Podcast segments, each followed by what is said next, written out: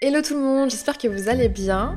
Aujourd'hui on se retrouve pour un nouvel épisode, donc comme le titre l'indique, c'est Enemies to Lovers, Grumpy Sunshine, Fake Dating, les 12 tropes à connaître. Alors faut savoir que cet épisode je devais le sortir la semaine dernière, mais comme je l'ai dit sur Insta, je suis en déménagement et tout, donc c'était un peu galère à enregistrer, mais le voilà. Alors déjà pourquoi un épisode sur les tropes? Tout simplement parce qu'on le voit beaucoup sur les réseaux sociaux et je me suis rendu compte en faisant le groupe WhatsApp qu'il y avait quand même pas mal de lectrices qui ne les connaissaient pas tous. Moi la première, donc je me suis dit bah écoute je vais faire une sélection des 12 tropes les plus vues et j'espère que ça pourra euh, t'aider dans tes choix de romans ou même t'éclairer sur certains vocabulaires que tu vois sur les réseaux sociaux. Du coup, les tropes, c'est juste un schéma en fait qu'on retrouve de façon régulière dans les histoires. Donc je pense que vous avez déjà vu, vous savez, les publications Instagram où on a juste le roman, on a quelques flèches et on a plein de mots-clés en fait tout autour.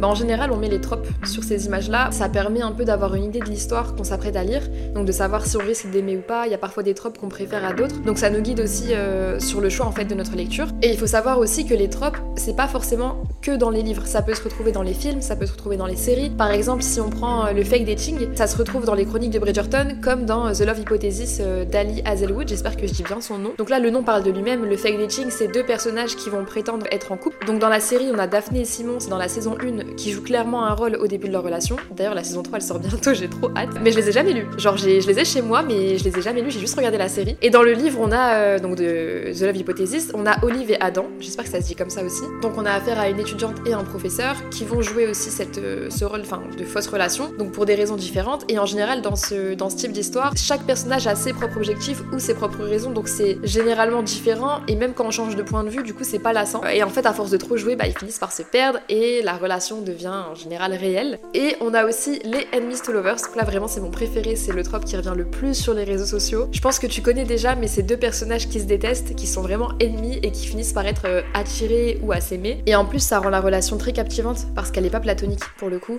Il y a vraiment tout le temps cette, ce jeu de séduction et cette guerre entre eux. Même au niveau de l'attirance, au moment où ils passent un peu d'ennemi à amant, bah c'est super fort et ça pimente vraiment l'histoire. Et j'ai vraiment beaucoup d'exemples parce que je lis quasiment que ça. Mais euh, en romance dont j'ai pas encore parlé, on a euh, The Spanish Love Deception d'Elena Armas, où là c'est deux collègues euh, qui se détestent sans savoir pourquoi et ils vont devoir s'entraider à un moment donné. Donc je vais pas spoiler, mais franchement j'ai beaucoup aimé l'histoire et le personnage masculin il est pas trop toxique, donc ça change aussi. Et en romantasy, on a par exemple Le sang et la cendre, donc on a affaire à une romance plutôt douce mais très passionnée et on ressent vraiment cette haine entre les deux personnages. Donc là pareil, si tu veux en savoir plus sur mon Instagram, je mets toujours des critiques de mes lectures, mais franchement c'est une très belle histoire et j'ai vraiment hâte euh, de lire la suite de cette saga. Et je trouve que dans les romans euh, Enemies to Lovers, on a généralement des tropes un peu qui se cachent derrière ça, parce que c'est souvent dans des univers où les opposés s'attirent. Par exemple, on a les Grumpy Sunshine, donc là c'est vraiment basé sur le caractère du personnage, on n'est plus vraiment focus sur la relation, même si forcément ça, joue, mais c'est vraiment sur la façon euh, dont les personnages se comportent. Pour l'expliquer rapidement, c'est quand t'as un protagoniste qui est hyper relou, grincheux, etc., et t'as l'autre en face qui est un joyeuse, qui est mignonne, ça peut être aussi. Et souvent on retrouve ça dans des romans où il y a des bikers, où il y a des bad boys, comme euh, par exemple The Devilson. Et moi je trouve ça assez cool parce que par rapport à des romances où c'est un peu platonique, bah là il y a tout le temps euh, du piment en fait. On s'ennuie pas, ça dépend les romans, mais en général je m'ennuie pas dans les histoires comme ça. Alors que les romans euh, plus calmes, comme les Friends to Lovers, c'est une relation qui est pas plus saine, ouais, si en vrai, qui est plus saine parce que forcément on passe du, du mood ami à amant. Là par exemple j'ai lu Un hiver pour te résister de Morgan Moncombe, donc j'ai bien aimé. Mais forcément vu que je suis accro au roman Enemies to Lovers, les mafieux, les machins et tout, ça m'a paru super calme. D'ailleurs, c'est aussi une roman sportive parce que ça se passe pendant les Jeux Olympiques, les deux personnages font du patinage artistique, etc. Et même si à la fin de l'histoire, ah mais je vais spoil là. Bon, de toute façon, on se doute tous ce qui va se passer à la fin. Mais dans, dans ce roman, on a quand même pas mal de chapitres centrés sur leur amitié, où ils apprennent à se connaître, ils s'entraident. Et en plus, ce côté sportif, il rajoute vraiment un côté fusionnel et complice en fait, parce qu'ils sont obligés de l'être vu qu'ils patinent ensemble. Et là, pour le coup, c'était vraiment calme, donc c'est une bonne romance, mais euh, moi personnellement, je m'ennuie un peu plus que dans des tropes comme les Grumpy Sunshine, etc. Après, j'aime bien aussi euh, les slow burn. Donc là, les slow burn, ça plaît pas à tout le monde. C'est des romances qui prennent du temps. Il y a des lecteurs et des lectrices qui vont préférer, euh, je sais pas, genre des livres euh, où la romance commence directement, et d'autres qui vont préférer prendre leur temps, le temps de, lire, de rencontrer les personnages. La romance, elle va débuter genre au chapitre 10. Dans ce thème-là, j'avais lu L'amour de A à Z de S.K. Ali. Je sais pas si tu connais, j'ai l'impression que c'est pas trop connu en vrai sur les réseaux et tout. Mais c'est une romance qui se passe au Qatar. Du coup, on a un univers complètement différent et une culture aussi différente, donc c'est super intéressant à lire. Et en fait, c'est deux personnages qui vont se rencontrer à l'aéroport, mais dans leur vie, il y a la religion qui prend vraiment beaucoup de place, et du coup, la romance se fait vraiment petit à petit, ils apprennent à se connaître et tout. Et en vrai, c'est grave mignon. Pour changer aussi de thème, on a la proximité forcée. Donc là aussi, c'est pas mal. En gros, c'est deux personnes qui vont devoir cohabiter ou se fréquenter de façon obligatoire. Donc c'est pas forcément un couple quand je dis se fréquenter, mais c'est vraiment être ensemble bah, quotidiennement. Par exemple, on a euh, Twisted Games, donc c'est le tome 2 de la saga euh, Twisted de Anna Wong, où la princesse va être avec son garde du corps constamment, donc c'est un, nouveau garde du corps qui arrive, plutôt mignon et tout, du coup elle va être un peu genre euh, gênée, etc. Et il y a une relation qui va s'installer. Et au niveau de la colocation, on a aussi les Campus Drivers, donc le tome 1, où Lois et Lane vont devoir cohabiter parce qu'elle s'est faite quitter par son mec, et du coup elle se retrouve sur le palier, et clairement elle va devoir dormir dans son canapé, donc c'est assez marrant, et c'est quand même un schéma qu'on retrouve assez souvent. Après on a également euh, l'amour interdit. Donc là, c'est vraiment ouf. Genre, j'aime trop, trop, trop ce trope parce que c'est tout le temps pimenté. Mais ça peut être pour plein de raisons différentes. Genre, ça, soit c'est un amour interdit euh,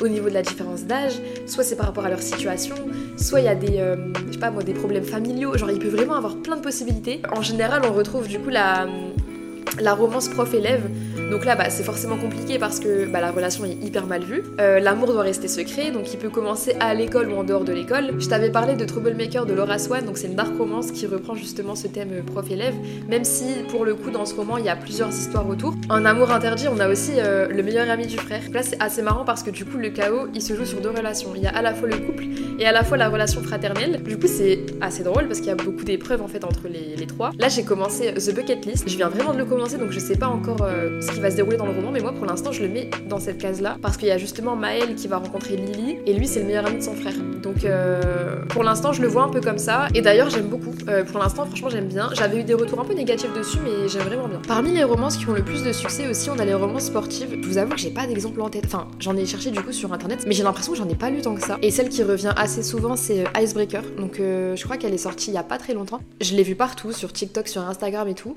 Mais j'ai trop peur que la romance elle ait un côté enfantin. Du coup je me suis pas encore lancée dans cette lecture. D'ailleurs, je l'ai toujours pas acheté. Et vraiment, si tu l'as lu, n'hésite pas à me faire un retour en DM sur Instagram parce que je suis assez mitigée sur cette lecture et il me faut un petit coup de boost là pour que je me lance.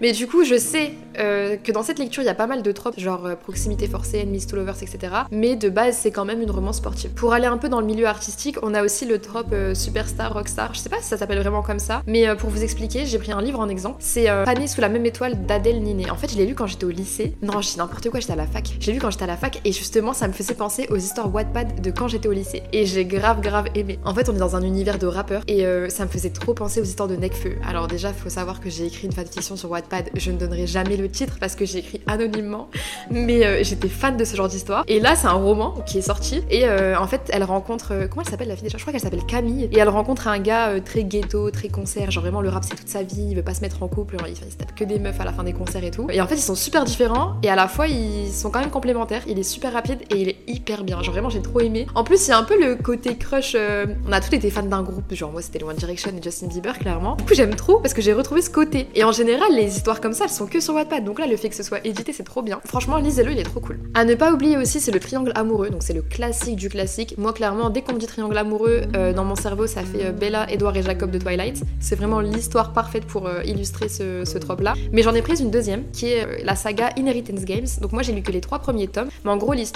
c'est Avery, qui est assez bah, pauvre en vrai, hein. elle est pauvre clairement.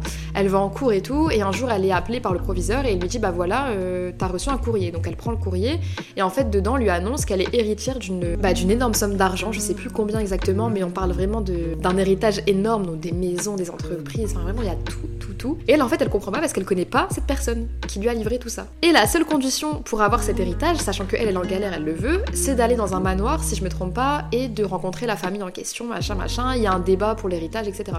Et quand elle y va, et ben elle rencontre les frères de cette famille-là. J'ai un trou de mémoire sur le nom de famille, mais bref, elle rencontre les frères. Et il y a une chasse au trésor qui va commencer pour comprendre le pourquoi du comment, pourquoi c'est elle l'héritière et pas sa famille. La personne qui est décédée, donc du coup c'était leur grand-père, euh, a laissé plein d'indices. Franchement, c'est trop bien. Il y a vraiment une chasse au trésor euh, durant tout le roman et un fameux triangle amoureux entre Avery et deux des frères de cette famille-là. On a aussi les secondes chances. Donc là, clairement, bah, c'est deux personnages qui ont déjà eu une relation amoureuse, mais la vie les a séparés. Donc en général, il y a toujours quelque chose qui les lie un peu. Et ça peut paraître ennuyeux parce qu'on se dit, ouais, mais flemme, les personnages connaissent déjà, il n'y a pas de piment, etc. Mais en vrai, pas du tout. Parce que du coup, on cherche à savoir pourquoi ils se sont séparés. On a un peu le point de vue euh, du personnage masculin, donc on comprend ses sentiments, la fille, pareil. Et du coup, c'est hyper intéressant parce que bah, c'est pas une enquête non plus, mais euh, on veut comprendre pourquoi ça s'est passé comme ça, pourquoi ils se donneraient une seconde chance, en fait, tout simplement. Donc là, en exemple, j'ai pris Beautiful Sinner de Anita Riggins. Après, je sais que tous les lecteurs et lectrices ne sont pas du même avis. Il y en a qui disent que c'est plutôt un amour interdit. En vrai, je suis d'accord sur ce point de vue, mais je trouve que le second chance, euh, il est vraiment au premier plan. Parce que certes, c'est un amour interdit, pourquoi, je vais pas te le dire, sinon tu liras pas le livre, ça va être un spoil, c'est nul. Mais